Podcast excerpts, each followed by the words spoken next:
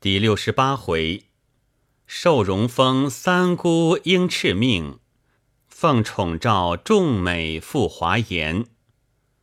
话说若花看罢表彰，不觉滴泪奏道：“臣蒙皇上高厚，特擢才女，蝶幕红施，捐哀未报，岂忍径回本国？况臣自到天朝，业经两载。”思至金瓯之颂，幸依玉烛之光，时得饮和，感恩恋却。此时家难未尽，荆棘丛生，一经还乡，存亡莫保。臣稍知利害，岂肯自投罗网？上其皇上抚念苦衷，始终成全。即敕来使归国。必臣得保以命，此后有生之年，莫非主上所赐，唯求格外垂怜。连连叩首，泪落不止。武后见若花不愿回国，又爱他学问，心中也不愿他回去。吾如业已收了国王许多财宝。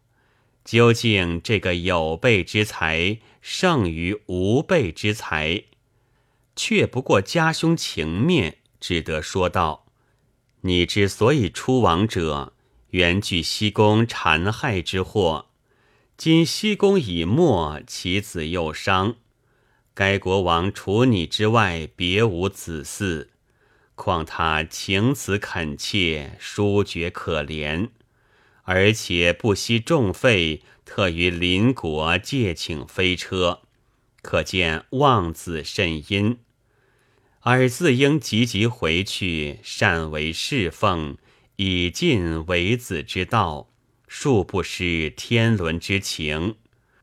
似他百年之后转成藩服，以待天朝，这才是你一生一世的正事。且国王表内多是后悔之话，你纵百般委屈，看了这表，心中也该释然。朕意已决，不必再奏。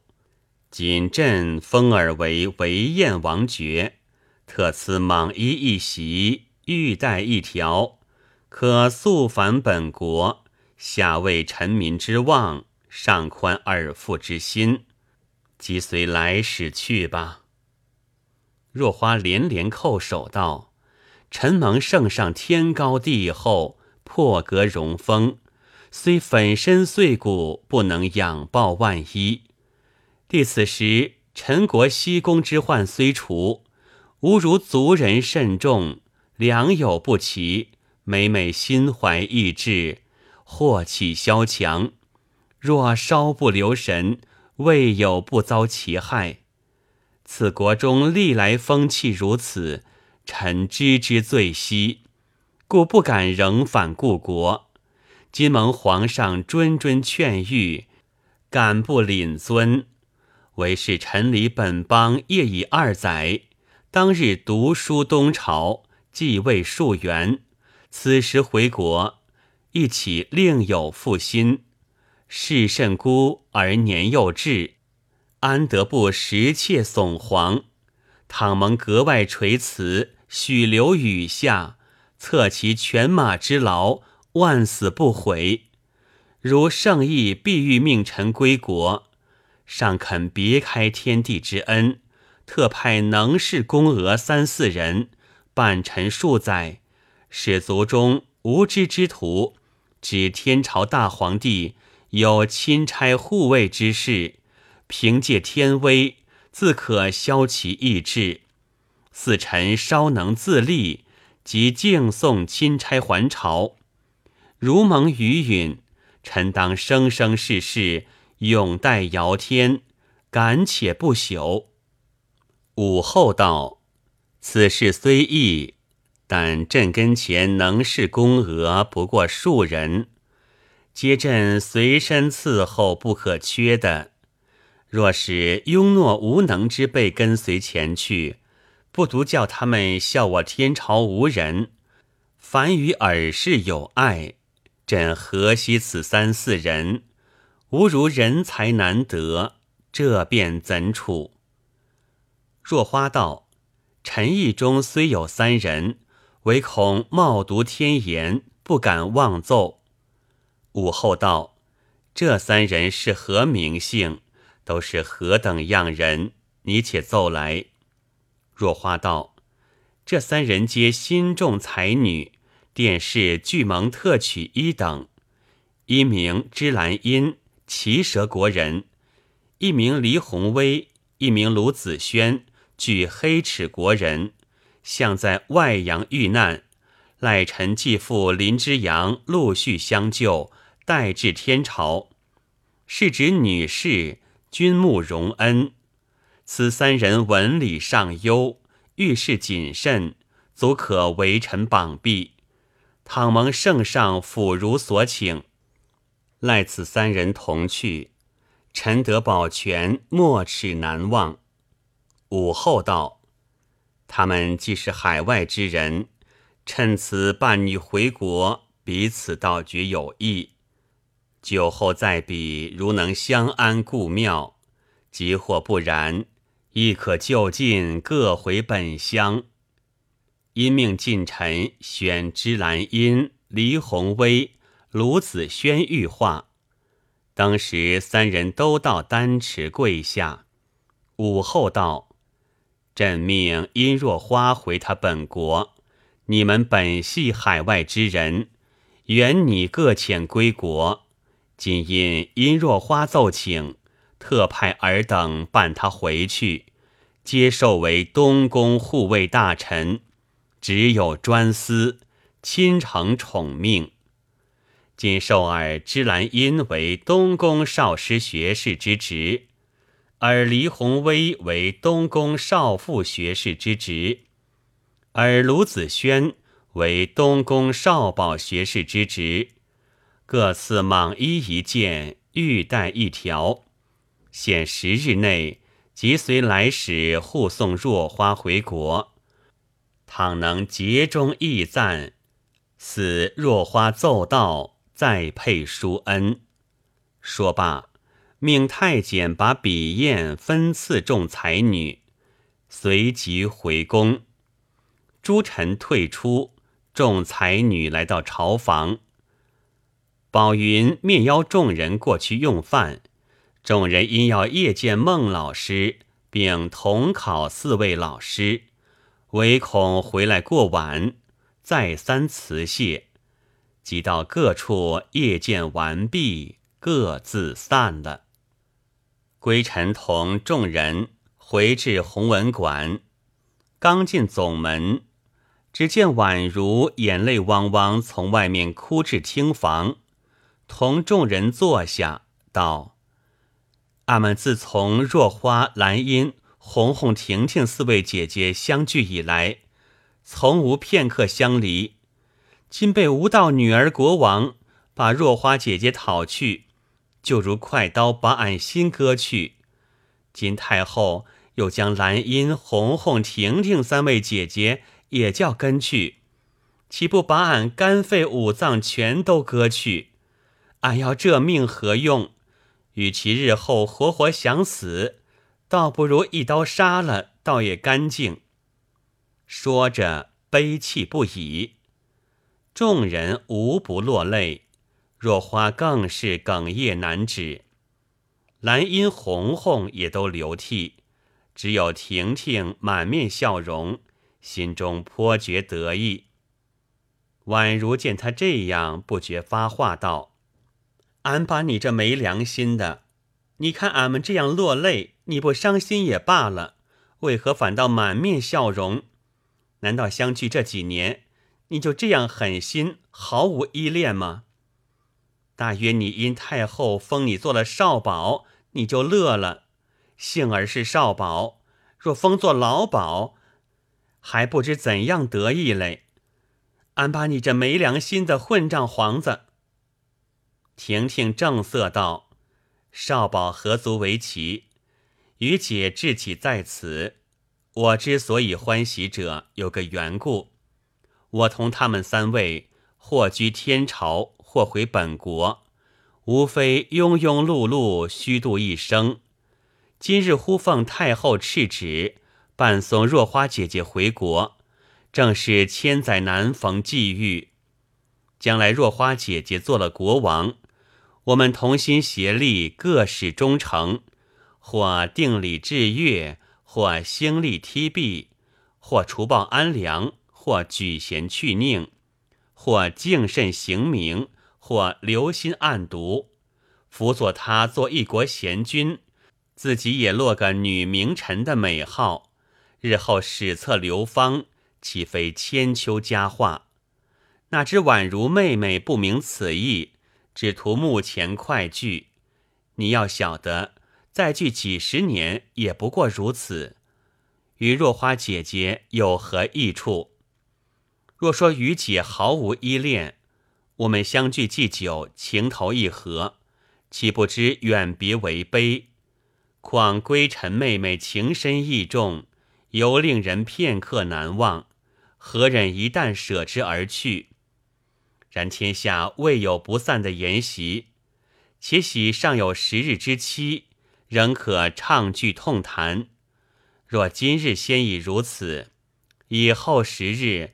岂不都成苦境？据我愚见，我们此后既相聚无几，更宜趁时分外欢聚为是。此时只算无此一事，暂把离别二字置之度外。每日轮流做东，大家尽欢。似道别时，再痛痛快快哭他一场，做个悬崖撒手，数悲欢不致混杂。而且欢有九日之多，悲不过一时。若这宛如妹妹只管悲泣，总哭到临期，也不过一哭而别。试问此十日内有何益处？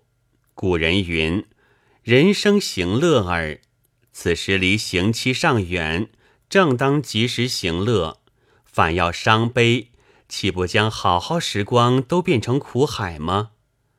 几句话，把众人说的登时眼泪全无，个个称善。归尘道：“我们自从殿试受职之后，连日进朝匆忙，尚未吃得庆贺筵席。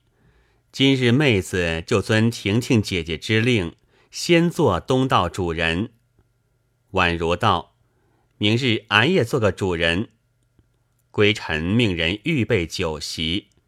婷婷即将此事写了家书，托多九公寄去，以安滋事之心。只见门上来回，国舅过来，若花仍命请到书房，随即出去相见，道：“国舅前者回去走了几日，到家，阿父身上可安？”国舅道。我自那日别了贤生，幸遇顺风，走了六日，即到本国。不意国主因想念贤生，夜已成疾。及至看见回书，更自悲痛不止，再三踌躇，只得备了许多财宝，并表彰一道，命我再来天朝敬献大皇帝。看其敕令，生难还国，唯恐飞车装了财宝，行走不快。又到周饶借了二车，三车分装，甚觉轻便。兼遇顺风，所以走了五日，即到此地。是月底报，只有三位钦差同去。现在我们主仆两个，连贤生共计六人。三车还不过重，即使路上多走几日，这也无妨。因从怀中取出表彰底稿，递给若花道：“我恐贤生今日在朝，未将此表细看，特将底稿带来。先生细细一看，就知国母悔过，思念贤生的至情了。”说罢辞去。若花托多九公吩咐长班打听住处，以便过去拜望。随即进来，把底稿给众人看了，莫不点头嗟叹。宛如道：“这个稿子，兰因、红红、婷婷三位姐姐都要记在心里。日后若花姐姐做了国王，这些笔墨都是不能免的。”婷婷道：“此表不独典雅恳切，并且对得字字公稳。若叫我们动手，何能有此巧思？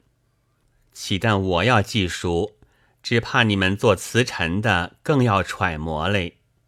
小春道：“姐姐说她对的公文，只怕孤雏对党类似乎远些。”婷婷听了，不觉扑哧笑了一声，正要开谈，只见多九公进来，对若花道：“适才打听国舅住处，离此甚近，已吩咐他们套了车了。”何不就去一拜？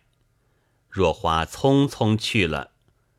归尘向杨墨香道：“若花、兰因、红红、婷婷四位姐姐，不日就要远别。闻得姐姐丹青甚佳，妹子要画个长安送别图。大家或赠诗赠赋，不拘一格。姐姐可肯留点笔墨，传到数万里外？”也是自古画师未有的佳话，大家都道如此极妙。杨墨香道：“妹子虽画的不好，却要撒点墨雨，替她去压风涛。少时先画个稿子，四姐姐改正定了，我再慢慢去画。这比不得寻常画债，可以歪着良心随意涂抹的。”小春道。妹子明日也做两首送别诗，就只写的不好，只好求书香姐姐替我写写。宛如道：“你求书香姐姐，俺只好托月芳姐姐了。”顺英道：“据我愚见，二位姐姐的诗也托人代作才好。若要自作，恐怕还有茅厕那股气味嘞。”说笑间。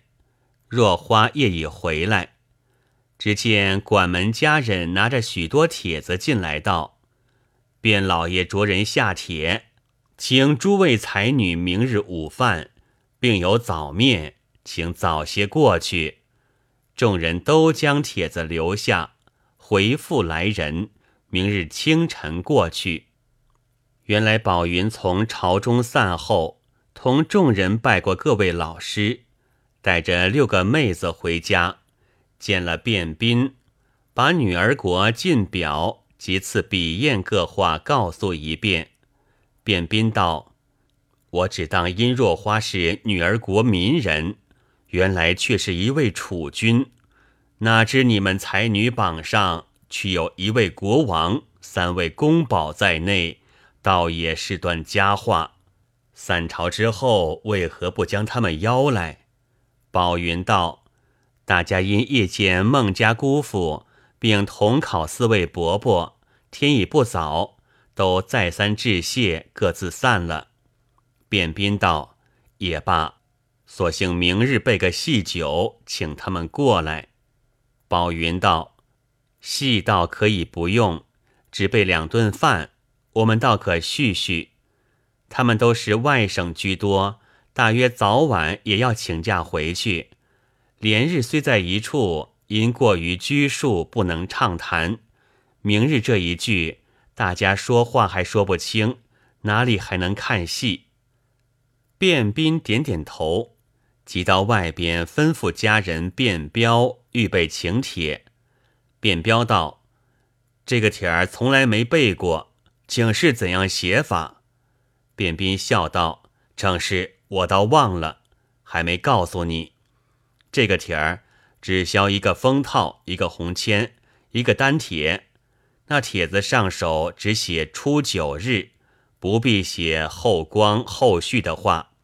下手坠过某人拜定，那签子上就照殿试的名次，即如第一名是史幽探，你把签子当中写史才女三个大字。旁边添一行小字，写“亲取第一等第一名”八个字，其余都照这样写去就是了。卞彪答应，随即下帖，并命看园的各处多备桌椅。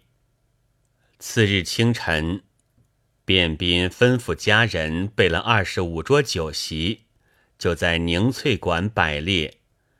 原来这凝翠馆对面是个戏台，两旁都是丹桂，桂树之外，周围山石堆成一道松岭。四面接连俱是青松翠柏，把这凝翠馆团团围在居中，极其清雅。卞斌每逢坐戏筵宴，就在此地起坐，取其宽阔敞亮。